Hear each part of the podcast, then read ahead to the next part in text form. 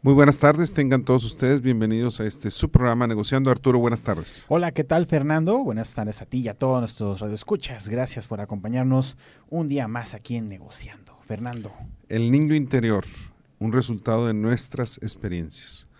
Arturo, hablar del niño interior es hablar de algo que llevamos todos dentro.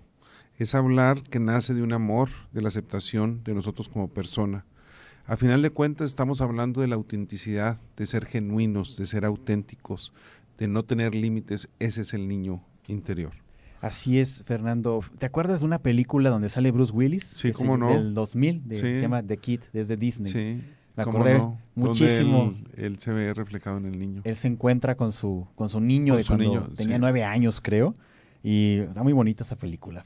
Me, acordé mucho de ella. Cuando Excelente película, es cierto. Viendo esta, este tema. Sobre todo los mensajes que tiene la película, mensajes muy interesantes donde él, eh, a final de cuentas, arregla, trata de arreglar esa parte. El pasado, ¿no? Pasado, que, que, con lo cual se enfrenta. Sí, sí. Ahora, de alguna manera, Arturo, este, Paula García nos habla del niño interior, eh, lo mismo que otros autores que vamos a estar mencionando, sí. en este caso, como Jordi Hill, las heridas del niño interior, etcétera.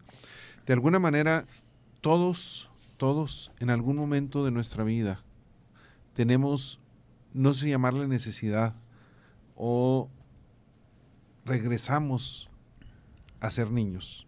Tenemos la necesidad de ser niños de vez en cuando. Eh, y es bien importante para nuestra autoestima, ¿verdad? Se vale ser niño, se vale ser niño este, y se vale tener algunas cuestiones interesantes. Por ejemplo, yo en mi oficina, casi en todas las oficinas que, que he tenido, siempre tengo un valero. Un valero. Ándale. O sea, es algo que a mí siempre me ha encantado. Este, no lo practico ahorita, sin embargo, este, en algún momento me llegué a defender, más o menos con el valero. Ahorita ya a lo mejor estoy muy oxidado, pero es algo que me encanta. Este, me recuerda muchas cosas, eh, muchas cosas felices principalmente. Fíjate que lo que acabas de comentar es lo que hacía el poeta Pablo Neruda. Él tenía juguetes y conchas incluso que encontraba porque le recordaban a su época de niño y y siempre comentaba que es importante el tener un poquito de niños porque ayuda a la imaginación y ayuda también a encontrarse a uno mismo. Sí, y, son esos juguetes que de cierto modo a mi, en mi generación eran bastante baratos. Y estoy hablando de yoyos, trompos, valeros, canicas, ¿verdad? Este, una manera sencilla de disfrutar el tiempo, pero sobre todo el con amigos. Es algo bien interesante y son puros recuerdos felices prácticamente. Yo también tengo, tengo carritos, fíjate, de Hot Wheels, que también no, eran tan, tan caros en aquella época, pero eran carritos de 24 pesos, 12 pesos, no me acuerdo bien. Antes los coleccionaba cuando estaba más chavo, más, más niño, y ahorita nomás tengo unos cuantos que eran mis favoritos, ¿no? Bueno, creo que mi hijo todavía los colecciona. Todavía los colecciona. le encantan, sí. Pues, porque también hay unos modelos que ya están un poco más grandes, más este que son muy bonitos también, de los autos clásicos, etcétera, ¿no? Pero son esos juguetes que, que cuando eras niño los veías y, veías el cromado, veías cómo brillaban, decías, ah, qué padre. Y otra cosa bien interesante, de hecho hace años también tenía, como tú dices, yo más que carritos tenía eh, tractores, ah, bulldozer, etcétera, este, en mi oficina y los niños de algunas compañeras de oficina llegaban ahí engentados a, jugar con ellos. Este, y también yo creo que es esa parte de ver a otras personas, a otros, en este caso a niños, eh, utilizando eso, jugando con ellos, y es algo que a final de cuentas para mí son recuerdos felices. ¿Qué es el niño interior? ¿Verdad? Este representa, ¿qué representa? Representa para nosotros energía, movimiento, representa ganas, pero sobre todo es acción, eso es lo que representa Arturo. Así es, y bueno, Paula García comenta que hay dos tipos de niño, que es el niño amoroso y el niño no amoroso, Fernando. Y bueno, si lo piensas bien, luego cuando tenemos o conocemos pues, personas que parece que, como que no les va muy bien en la vida y están muy, muy amargados y, y haces alguna actividad, una acción y ellos te ven con cara de, ya, compórtate, no estás niño. Pero hecho, luego ellos no pueden compartir esos entusiasmo, esa energía, esa alegría. Y de hecho hay algo, hay algo importante, Arturo, eh, en esa parte que tú mencionas. Eh, de hecho hay ciertos consejos. Hay un consejo, dice, una vez al año debes comprarte un juguete eh, diferente, algo que, este, o que ya hayas tenido hace mucho y no lo tienes ahorita, etcétera, no tiene que ser algo caro. Un juguete este, en lo personal, tú comprártelo, no que te lo regalen ni siquiera, sino tú es seleccionarlo, escogerlo. Sí, claro. Este, y hay muchos consejos de cómo salir de ser amargado, como lo que tú acabas de mencionar ahorita, que es una parte importante. Cuando hablamos del niño amoroso que tú acabas de mencionar, hablamos de un niño dinámico, curioso, de un niño hasta cierto punto autosuficiente, de un niño que se atreve, que toma riesgos, pero sobre todo confiado. Un niño que confía mucho y da su confianza puede tomar riesgos. Aquí nada más es lógicamente este con cuidado, pero es un niño amoroso el que llevamos dentro.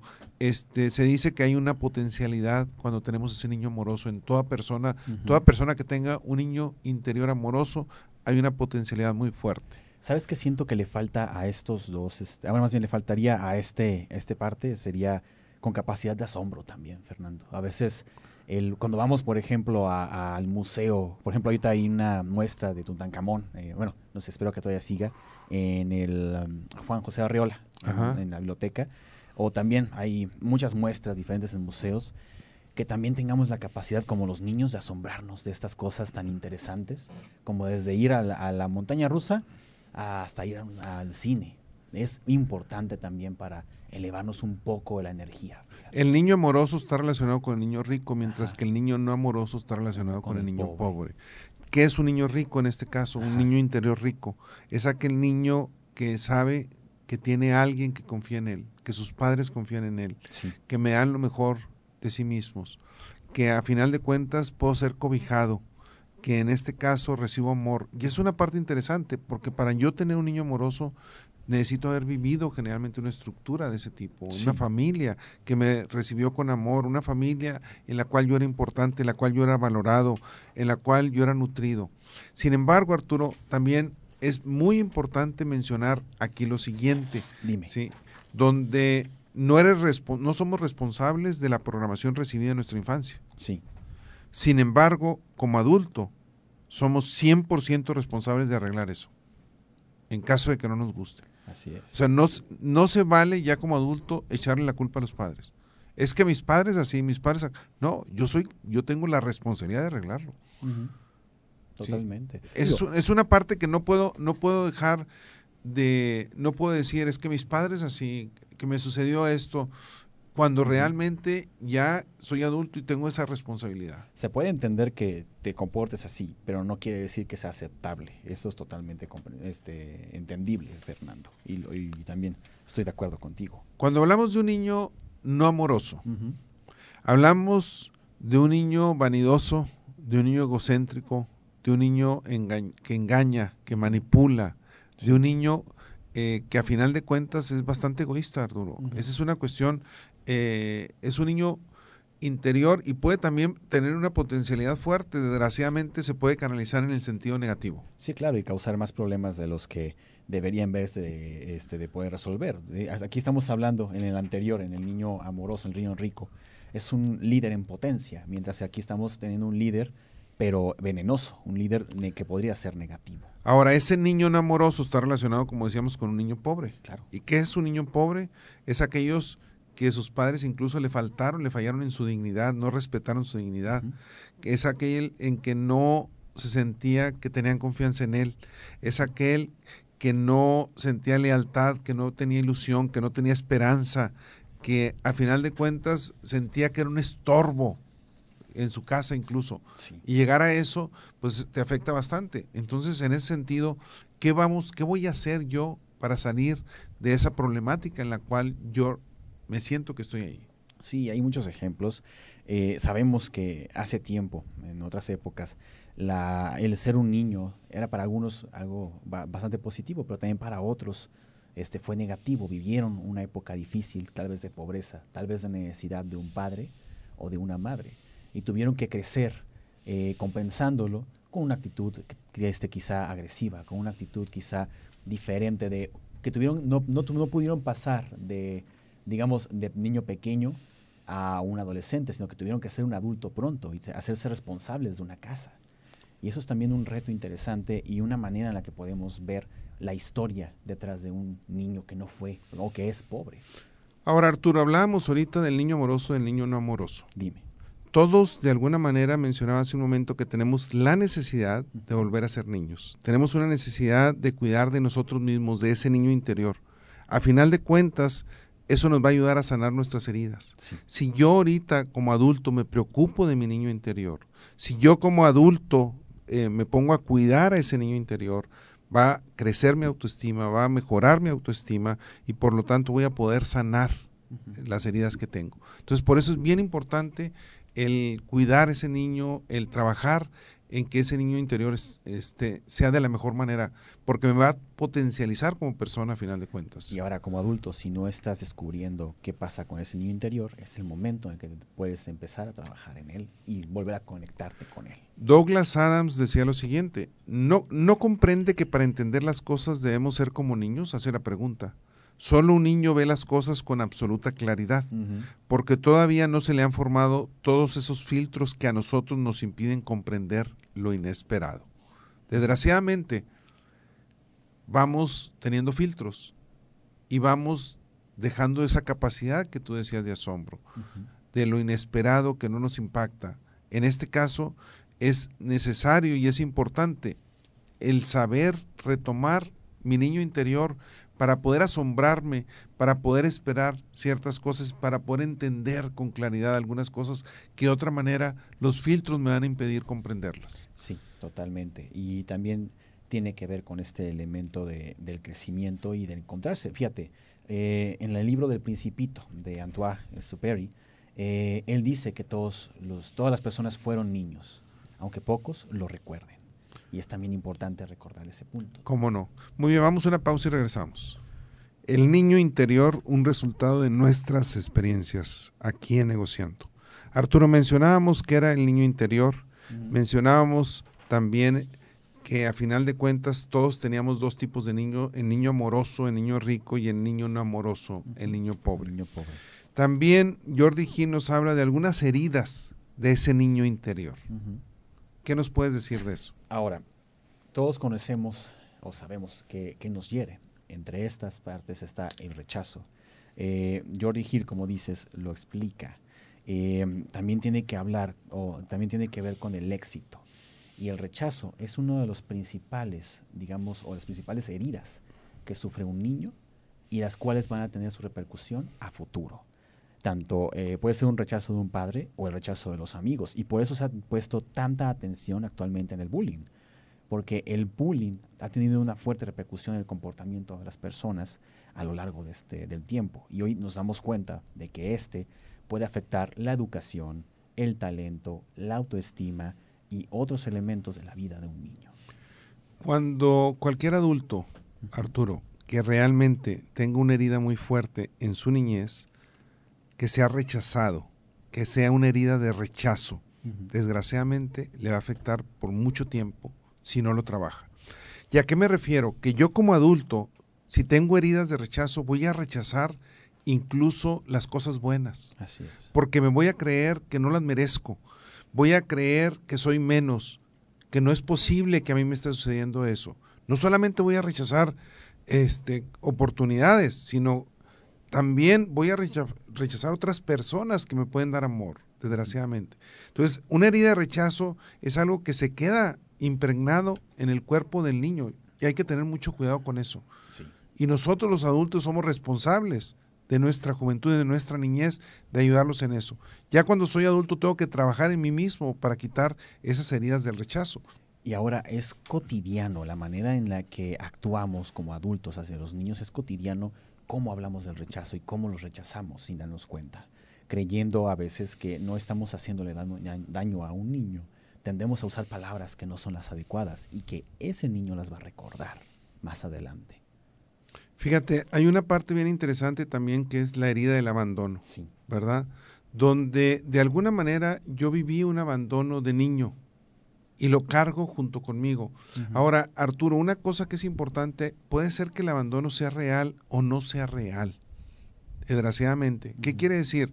Que a un niño que sus padres le prometieron eh, algo, voy a estar aquí para el día de tu cumpleaños, y no llegan porque andaban de viaje, ya me abandonaron. Y puede ser que hayan tenido un percance, un accidente, etcétera, y llegan varios días después el niño puede sentirse abandonado cuando realmente no hubo una intención de eso. Sin embargo, para el niño sí lo es. Yo recuerdo mucho, y esa es una parte bien importante, las promesas que le hacemos a los niños. Mm. Sí, yo recuerdo este, cuando mi hijo estaba bastante pequeño, uno de mis hermanos, que todavía no estaba casado, le promete varias cosas. Pasa, llega Navidad y esas cosas que le ha prometido no, no suceden. Entonces mi niño se siente bastante y hablo yo con mi hermano y le digo, ¿sabes qué? A un adulto puedes prometerle y dices, a lo mejor si no me lo cumple, bueno, no hay problema. Pero él lo cree, para él es, es algo como que es cierto. Entonces mejor no prometas. A un niño, cuidado con prometerle algo que no puedas cumplir. Entonces, ¿por qué? Porque generas expectativas y generas cierto tipo de heridas que son de rechazo o que son de abandono o que es alguna otra situación relacionada con eso. Entonces, cuidado con lo que le prometemos a los niños. Sí, y ahora también hablando de todo esto del abandono y el rechazo, también podemos encontrar lo que es la humillación, lo que te comentaba del bullying, ¿no? De cómo, no, cómo a otros niños y cómo como adultos también podemos llegar a tratar mal a un niño sin comprender quién es o por qué le pasa lo que le pasa. Y podemos llegar, como seres humanos, a ser eh, muy crueles. Al igual que los niños son crueles. Mira, Arturo, hace mm, varios años eh, me junté con mis compañeros de secundaria. Teníamos muchos años, a lo mejor algunos de ellos se juntaban entre sí de vez en cuando, en otros grupos, porque varios de ellos estuvieron también en la preparatoria, pero en sí no nos habíamos juntado. Y nos juntamos. Eh, prácticamente eran puras mujeres y otro compañero y yo. Sí. Y este compañero, no sé por qué sale el tema del bullying. Y dice, en nuestra época no había bullying. Y yo nomás me río. Le digo, no, el que hacía el bullying eras tú. Con para ti no había bullying. Y este compañero hacía un bullying tremendo. O sea, tremendo. Y tal vez me estén escuchando ahorita mis compañeros de secundaria. Pero a final de cuentas es una realidad. ¿Verdad? Y dice, ¿cómo? Sí, le digo, tú hacías un bullying tremendo. Con todo el mundo. Muchas veces no nos damos cuenta, no nos damos cuenta de las heridas que podemos provocar. Cuando hay una herida de humillación, es porque generalmente un adulto que siente heridas de humillación es porque algo sucedió en su niñez. Y puede ser desde una humillación por, de algo físico, puede ser una humillación de un abuso sexual, puede ser una humillación de algún tipo de comportamiento, puede hacer una humillación por alguna razón y que se puede quedar grabada en ese cuando era niño y que en adulto tengo una herida de humillación tremenda que necesito trabajarla. Porque de alguna manera no es nada más la humillación, sino que también esa persona se puede sentir culpable. Aunque era víctima, pero se puede sentir culpable este, de, lo que, de lo que sucedió. Y si a lo mejor yo causé que eso me hicieran. Si hubo un abuso sexual, para el niño, el niño puede decir, a lo mejor yo causé cuando no es cierto. Es mi culpa, ¿no? Sí, y eso es peor todavía. Sí. Entonces, por eso es bien importante analizar y ir trabajando todas esas heridas y también enseñar a nuestra juventud y a nuestra niñez que hay muchas cosas que generamos y que causamos a los demás. Así es, y que nuestra cultura también las motiva, incluso en la parte mediática hay elementos en donde se genera este tipo de comportamiento. Y también hay que comprender algo, aquel que hace bullying, aquel que humilla, es porque también ha sido humillado y busca una manera de descargar. Ah, no, totalmente de acuerdo. Generalmente el que hace bullying es que hay una problemática en su casa. Si es un niño, hay una problemática en su casa tremenda. Algo está viendo, algo está viviendo. Si es un niño que, llega a golpear o que llega a poner apodos y todo eso, quiere decir que en su casa trae una problemática, lo más probable, muchísimas veces. Así es. Hay una correlación entre eso. Hay lo que se llama también una herida de traición, ¿verdad? ¿Qué significa cuando un adulto le sucedió algo que fue traicionado, una herida de traición, ¿qué es lo que va a suceder? Que no va a confiar en las personas, Arturo. No voy a confiar. ¿Por qué? Porque ya alguien me traicionó. Y si no voy a confiar, quiere decir que ni siquiera voy a delegar cosas, voy a tratar de controlar, no me voy a involucrar en aquello que hay algo de incertidumbre, porque está fuera de mi control y porque asumo que me van a volver a traicionar. Y ahí es peligroso porque el niño empieza a cerrarse como adulto después a oportunidades. Incluso de, manera inconsciente. Desgraciadamente, si no lo trabajo. Empieza a mentir de manera inconsciente, empieza a engañar a otros para no involucrarse o para involucrarse pero buscar algún tipo de, de logro para sí mismo. Y eso también es una parte tóxica y peligrosa, porque pondrá en riesgo sus relaciones interpersonales tan importantes que hemos mencionado en este programa para poder desarrollarse como adulto y también en la parte profesional e individual como, como persona. Fíjate, una parte interesante de todo esto es, Michael Ende dice lo siguiente, niño que yo solía ser, hoy todavía vive y entre él y el adulto que soy no existe abismo alguno. Cuando dejamos de ser niños estamos muertos. Nunca olvidar el niño que somos. Cuando dejamos de ser niños estamos muertos. Mm. Nunca olvidar el niño que somos. Somos. A Michael Ende, el autor de La historia interminable, y Momo, de estos, si los has leído, trata de leerlos, están padrísimos ambos libros. Uno es de bueno, ambos son de fantasía, pero toca principalmente el tema. No hay que dejar de imaginar, no hay que abandonar al niño. Y la imaginación es una parte que ahorita vamos a hablar más adelante. Muy importante. La herida de la injusticia, Arturo, ¿qué puedes decir? Ya lo hemos comentado, es parte de todo esto y es cuando el niño sufre de un, este, como dice, una injusticia, de que fue acusado de algo que él no hizo. Ah, desde que pueden decirle que es un tonto, hasta que le dijeron que él robó algo, que tomó algo que no le pertenecía.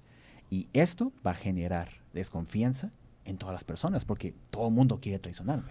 Ahora, generalmente cuando una persona de niño vivió una injusticia tremenda que me impactó, me causa problemas fuertísimos, me causa cuestiones neuróticas, me causa incluso autodestrucción, donde me da un coraje tremendo, demasiado, porque no puedo aceptar cómo es posible que esto esté sucediendo. Un comportamiento delincuente incluso. Así es. Llamarlo. Y muchas veces, muchos de los comportamientos que hemos visto de violencia, ah, no solamente, eh, no solamente proviene de una familia disfuncional, sino también de un joven que se siente, o un niño que se siente eh, traicionado, de un joven que se siente humillado y tiene mucho que ver con una injusticia que vivió. Tal vez él en su mundo creyó que el haber nacido pobre era una injusticia y por ello tiene que tomar cartas en el asunto. Es muy profundo lo que comentamos aquí, fíjate, lo que tiene que ver con la injusticia y cómo nos comportamos con sociedad, como sociedad hacia los niños. Y cómo hay escenas, Arturo, que se nos quedan grabadas. Claro. Y escenas que de niño yo tengo grabadas de alguna situación eh, que sucedió y que me, avergoncé y que a lo mejor no fue hecha con ninguna intención más que con una buena, con una buena intención. ¿Sí? Yo recuerdo mucho en, en, una ocasión, no sé si ahorita tenemos nada más un minuto, a lo mejor ahorita regresándolo. Lo comentas. Pero son algunas escenas que se quedan grabadas por las situaciones que vives en ese momento, que las ves años después y dice, no era nada. Pero en ese momento en ese momento, a esa edad, significaba mucho para ti. Entonces, porque tú, un niño te puede contar algo y dice, no, no es nada, es una tontería. Pues sí, para ti es una tontería como adulto, para ese niño es su vida y lo es todo. Sí, como el hecho de ir a la tortillería este, y estar, que me mandaran un mandado a la edad de, no sé, siete años y que no te hicieran caso los de la fila, porque llevaban adultos y atendían a todos los adultos. Pero no a los niños. No a los niños. Y yo, eso, eso, no, eso no se olvida. ¿verdad? Muy bien, pues vamos a una pausa y regresamos. El niño interior, un resultado de nuestras experiencias, es el programa de Negociando. Hoy en día me acompaña Arturo Padilla y su servidor Fernando Mata. Cualidades y virtudes que debemos retomar cuando hablamos de niño interior. Arturo, quisiera antes de eso mencionar eh, dos anécdotas muy breves. Ahorita mencioné lo de la tortillería, este, no digo ahorita el nombre de la tortillería porque todavía existe, yo creo ahí en Delicias, no lo sé. Pero eh, también me sucedía en los bancos. ¿sí? A una edad muy chico que me pedían ir a hacer un depósito, ir a hacer cualquier cosa. Yo recuerdo mucho la atención que te daban era no era buena. O sea, como niño no era era rara la persona que te tratara como otro cliente, como un consumidor normal. ¿Sí? De alguna manera este no te atendían igual. Y eso es algo que, se vive. Recuerdo mucho una escena que mi padre, que en paz descanse, que a mí me da vergüenza, pero ya después da risa, pero sin embargo en ese momento este, yo estaba en secundaria y de alguna manera, no sé, tendría 11 años, yo creo, ¿verdad? Y bastante tímido, que lo he comentado en otros programas. Y yo recuerdo que mi padre le dice a uno, a, mi, a uno de mis mejores amigos, a mi mejor amigo en ese entonces, Vicente, eh, porque me hacían, eh, pues hasta cierto punto, mucha bulla con una muchachita. Y dice, ¿sabes dónde vive esta muchachita? Sí. Y va mi papá con mi amigo y le invitan a mi fiesta de cumpleaños y este, yo sin saber nada, ¿verdad? Eh, después me toca ir a otra fiesta, y claro que no fue. Me la encuentro y lo primero que hace se acerca y me dice, ¿tú me invitaste a tu fiesta? Y le dije, no. No, porque yo estoy aprendiendo. Dijo, no, es que fue tu papá a invitarme a tu fiesta. y yo después llegué bien enojado con mi padre. Le dije, tú, o sea, y mi papá nomás atacado de risa, ¿verdad? Este, eh, pero es algo que en ese momento a mí me da vergüenza, ¿verdad? Pero sin embargo ves que no es algo importante, pero hay otras situaciones que sí pueden ser y que pueden hasta cierto punto quedarse grabadas, que te afectan y que es importante trabajar en ellas, sobre todo, para no volver a repetir las mismas situaciones. Así es. Y la gente a duras penas olvida este, esta clase de situaciones que vivieron. Se quedan en su corazón, se quedan en su mente y las recuerdan y te las cuentan cuando están tristes. Te dicen, cuando yo era niño me pasó esto. Y parece ser un detonante de por qué se comportan como se comportan. Es muy importante saber escuchar a esas personas y comentarles a esas personas cuando te cuenten esas historias qué es lo que pasa o qué pasó. Fíjate. Y sobre todo que también hay personas que se encargan de trabajar en eso contigo, terapeutas, psicólogos, que pueden trabajar contigo para poder sobrepasar ciertas, pues ciertas partes de la vida que, se, que te quedaste, que nos quedamos estancados ahí. Y, es parte, y como lo hemos hablado siempre este, en este programa, es también parte de no vivir en el pasado, sino saber aprender de él. Y como dices, en el pasado, un, como niño te fue mal, tuviste una experiencia, pero no quiere decir que te defina como adulto no quiere decir que te defina quién eres y qué es lo que quieres hacer. Ahora, Arturo, como adultos debemos retomar ciertas cosas, ciertas cualidades, ciertas virtudes de los niños, que cuando éramos niños. La primera es una que tú mencionaste en un momento, la capacidad de asombro. Sí, es muy, lo, lo he comentado y te lo repito, es importante el poder aprender de nuevo a asombrarnos acerca de las cosas tanto maravillosas como pequeñas que nos puede ofrecer la vida desde, te digo, ir a un espectáculo hasta saber cómo funciona una célula. Y vas a decir, no, es ridículo, pero es verdad, es importante saber cómo trabaja este mundo maravilloso y nosotros como seres humanos, cómo somos y qué queremos. Eso es importante y eso nos permite tener capacidad de asombro para poder vivir de una manera diferente todo lo que nos ofrece. Me recuerdan dos anécdotas muy rápidas. Una de ellas, este, una familia que de alguna manera la llevamos nosotros de un ranchito a Delicias y va la llevamos a una casa. Cuando llegan a la casa nunca habían visto una televisión. Mm. Ah. Este, y el señor iba y se paraba enfrente de la televisión, iba y se paraba atrás a ver de dónde salían las personas. y tú veías, pues sí, para uno es, oye, es que no entiendes, pero no. Era una persona que habían estado aislados prácticamente por muchísimos años, llegan a algo nuevo que a cualquiera de nosotros nos puede suceder. Imagínate que llegas aquí dentro de 50 años o dentro de 20 años, más no necesitan ni ser tantos años, Este, y te encuentras con cosas que nunca habías visto, pues lógicamente te asombras. Y esta persona, ese asombro, esa cara, esa ingenuidad, nunca se me ha olvidado a mí. Y hay otra persona que eh, en Delicias no había semáforos, ahorita creo que sí hay algunos. Este, pero en ese entonces incluso se burlaban amigos míos, no había semáforos. Y recuerdo que a uno de mis hermanos le pidió, mi, le pidió a mi padre que fuera con un señor que lo iba a llevar a Chihuahua. Sí. Y llega el señor a Chihuahua y el señor no sabía qué eran los semáforos. Entonces dice mi hermano que el primero se lo pasa en rojo y mi hermano, espérese, espérese, y le tiene que ir explicando. No, mire, cuando esté así y cuando esté amarillo y explicando, y luego de repente el señor se estaciona en un lado y se baja y va y toca en una casa a pedir un vaso de agua. ¿verdad? Entonces dice mi hermano, estaba yo sorprendidísimo, porque el señor dice, venía también de un rancho, este, nunca había salido prácticamente, no, pues yo creo que nunca, porque no conocía, te digo, lo que era un semáforo. Entonces, bajo esas circunstancias uno puede ver Y puedo decir, ¿cómo es posible? Sí es posible. Claro. Este, Y yo recuerdo también una de las anécdotas en algún momento donde un niño le dice a su padre, papá, no entiendo cómo la señora que nos ayuda aquí en la casa no sabe leer. No. Y le dice el padre, le dice el padre, ah, no entiendes. Y va y saca un libro en chino. Le dice, ¿me puedes leer? Ajá. Dice, ahora sabes cómo se siente la señora. Lo mismo. Exacto. Tú también no puedes leer ciertas cosas, no porque tú sepas esto. Y ese, dice, es una enseñanza que nunca se olvida. Claro. Fíjate, ahorita que lo comentas, eh, en lo que es, a- acá me gusta este ejemplo que diste de los libros porque también me recuerda a una mamá una vez en una, en una promoción de la lectura. Una mamá nos trae un niño y dice, bueno, este, quiero que por favor este, me ayuden porque este niño tonto no sabe leer, no quiere leer. Y ya no, pues, ¿qué, qué- cómo ¿Cómo no, no sabe leer? No, sí sabe leer. Bueno, entonces, ¿qué pasa? No, no, pues no, no logro hacer que lea. Y ya, bueno, le preguntamos, ¿qué, está leyendo?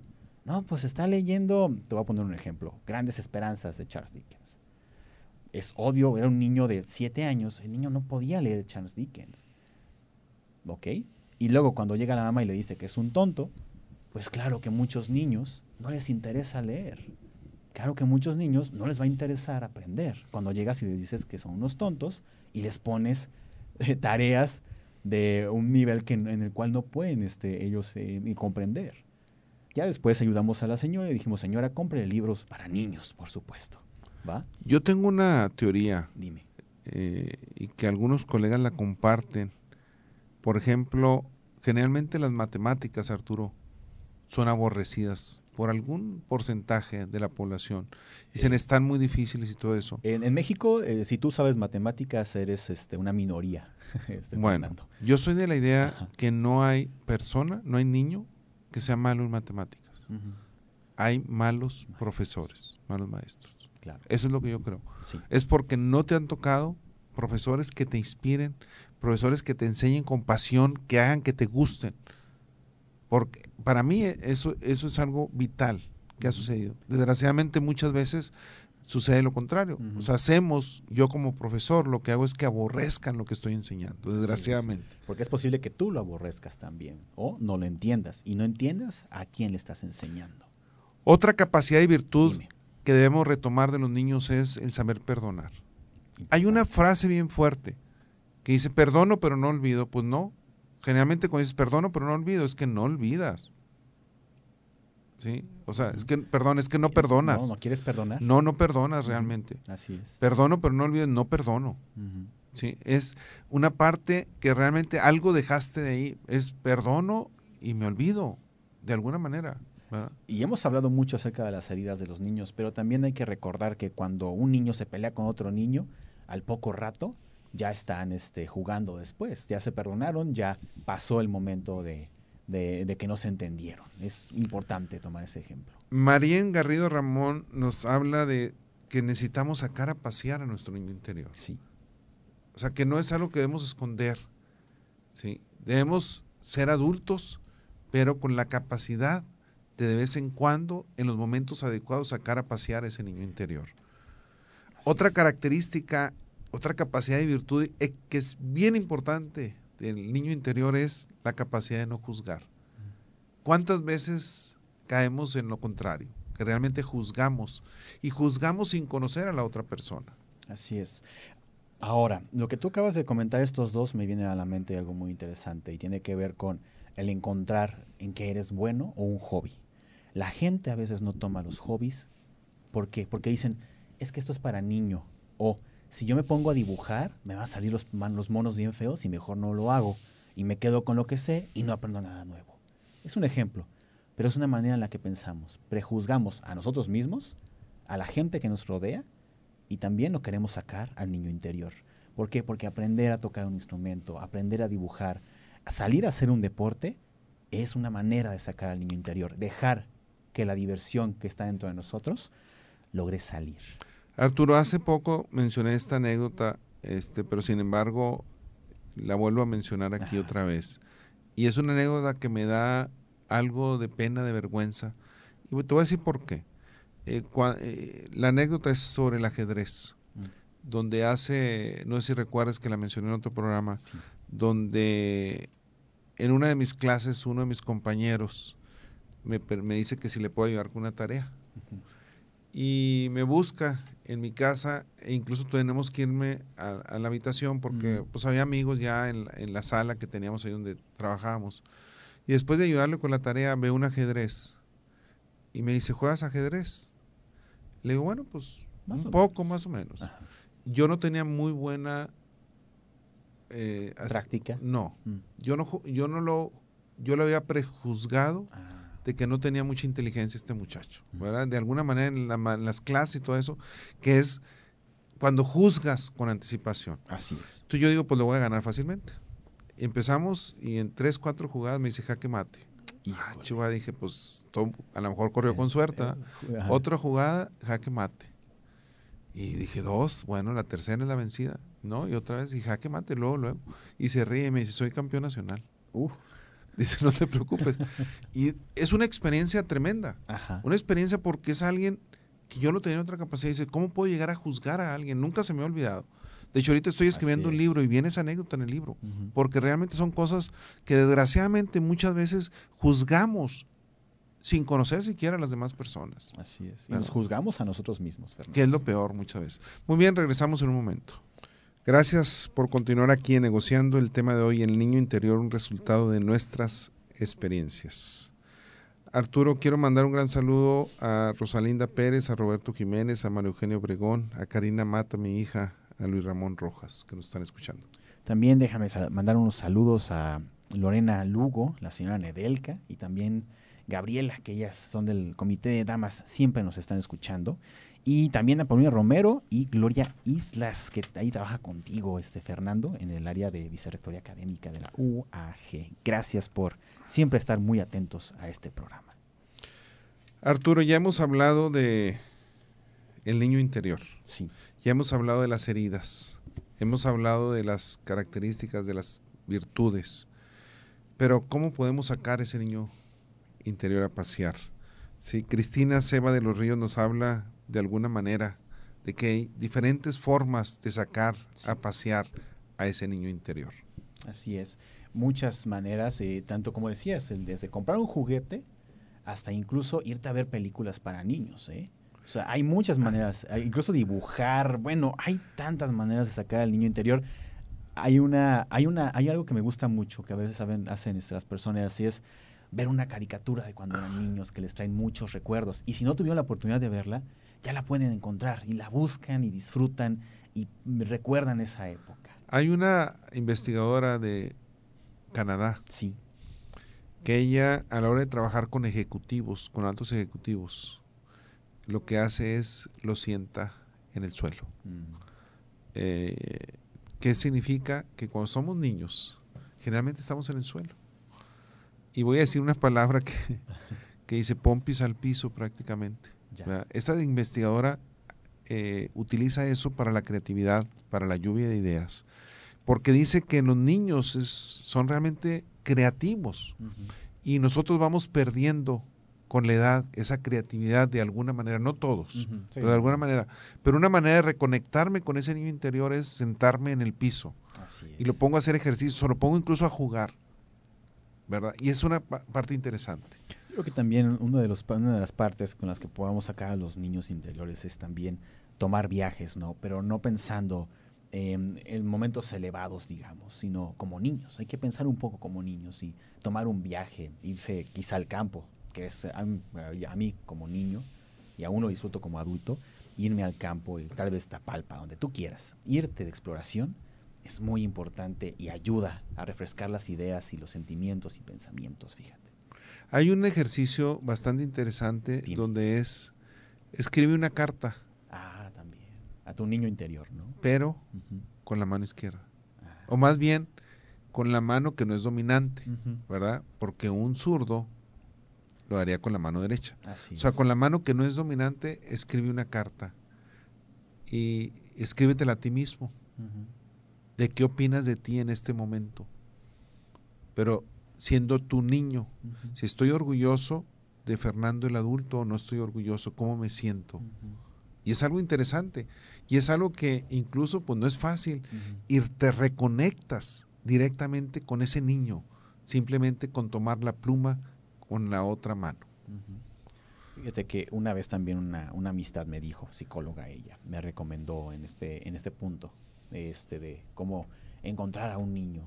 Es también, si tienes este, sobrinos, trata de pasar tiempo con ellos, de llevarlos tal vez a donde sea que les guste ir, al cine, al circo. Pasa tiempo con ellos, porque a veces como adultos decimos, mi trabajo es demasiado importante para pasar un rato con mi familia incluso para pasar un rato con mis sobrinos, los cuales se la viven muriéndose de risa y divirtiéndose de, mil y un maneras. Eso es también muy interesante. Ahora, manera de sacar a tu niño interior, simplemente algo tan sencillo como colorear un libro. También. Como dibujar algo de niños. Eh, que no soy experto, no, no soy experto, pero sin embargo me hace sacar a mi niño interior. El hecho de jugar al aire libre, eh, algún tipo de juego que tenías antes, no sé en tu época qué se jugaba. Eh, el cinto escondido, el bote escondido, eh, los quemados, no sé, no sé ustedes qué. los quemados decíamos las alcanzadas, eh, también, ¿cómo se llaman? Este, escondidas. Escondidas. Escondidas, estatuas de marfil y stop. Bueno, ese tipo de situaciones que te recuerdan a la niñez, dice jugar al aire libre, recordar algo de ese tipo. La otra es el hecho, se vale soñar y soñar despierto. Claro ¿verdad? Este, es algo de retomarnos, de conectarnos con nuestro interior, de conectarnos con nosotros mismos, ¿verdad? ¿Qué más podemos hacer? Simplemente el contacto físico. Como tú decías ahorita con los niños, abrazar a niños, abrazarnos, este, quitar barreras físicas algunas veces con nuestros familiares, con aquella persona que lo estimo, el darle un gran abrazo es, también es otra parte de reconectarnos con nuestro niño interior. ¿Hace cuánto no habla usted con un amigo de la infancia? ¿Hace cuánto usted dice, híjole, cómo me divertía con él, cómo me gustaba salir con él? Eso también es importante y recordar un poco el pasado de la niñez, los buenos momentos de la niñez, también es una manera de sacar al niño interior, de decir qué me gustaba hacer. ¿Por qué el niño se cae y se levanta, Arturo? Porque no tiene miedo, porque no se avergüenza porque no tiene miedo de cometer errores. Y es una de las cuestiones. Necesitamos aprender a, salir de los errores, a no tener miedo. Se vale cometer errores. Es importante para aprender. así es. Lo que no se vale es estar cometiendo el mismo error. Y vivir en el error. Y no aprender del error. Eso es lo que no se vale. Es peligroso. ¿Verdad? Ahora, también uno, un elemento básico, Fernando, y lo hemos comentado aquí, es los prejuicios si todo el tiempo tenemos miedo o estamos eh, tenemos, teniendo prejuicios acerca de qué vamos a hacer o qué van a pensar los demás de nosotros, como niño vas a perder y como adulto vas a perder también. Hay que dejar eso. Es, eh, imaginemos que eres un niño que quiere jugar este, con otros, pero no te acercas porque tienes, tienes, tienes miedo de que te, digamos, juzguen Ahora transportalo a la vida adulta. Imagínate, quieres ser parte de un grupo de personas, quieres tener una relación con una persona, pero tienes miedo al rechazo, a que te juzgue. Entonces no vas a poder relacionarte. Y es importante checar eso. Hay que evitar los prejuicios. Ahora, una manera de sacar nuestro niño interior tiene que ver con los hobbies. Claro. Entre más creatividad hay en el hobby, menos estrés se va a tener. Fíjate qué interesante. O sea, hay una relación entre los hobbies donde hay creatividad con el estrés que podemos tener en la vida diaria. Si yo tengo hobbies que me impulsan a ser creativos, que me están de alguna manera moviendo, el estrés se me va a reducir. Por ejemplo, un hobby que a mí me encanta es el jugar dominó. Ah, mira. O sea, algo, para mí es, es un hobby que me encanta. Para mí es un juego que nunca lo acabas de aprender al menos yo, hay otros que a lo mejor son muy buenos y dicen, para mí, bueno, para mí siempre que vas, siempre hay algo que aprender. No hay dos juegos iguales, no se repiten. Cuando juegas con diferentes compañeros, entra incluso la intuición, la psicología, no nada más la cuestión matemática.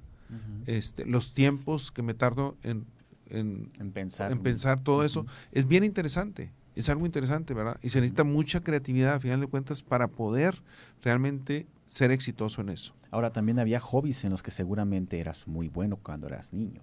Hay que hacer un poco de memoria y recordar esos hobbies. Y si tienes duda de qué hobby te gustaría hacer, Bueno, piensa en cuando eras niño, ¿qué te gustaba hacer? ¿Te gustaba dibujar? ¿Te gustaba correr? ¿Te gustaba jugar un deporte? ¿Te gustaba simplemente, no sé, jugar a las adivinanzas si quieres con una amistad o un viejo amigo? Adelante, ese es el hobby, ahí está. Y ese hobby te puede llevar a muchas actividades que no tienes idea de cómo podrían ayudarte para el estrés y para encontrar a ese niño interior. Hay un dicho anónimo que me encanta a mí. El secreto de la felicidad es crecer sin dejar de ser niños. El secreto de la felicidad es crecer sin dejar de ser niños.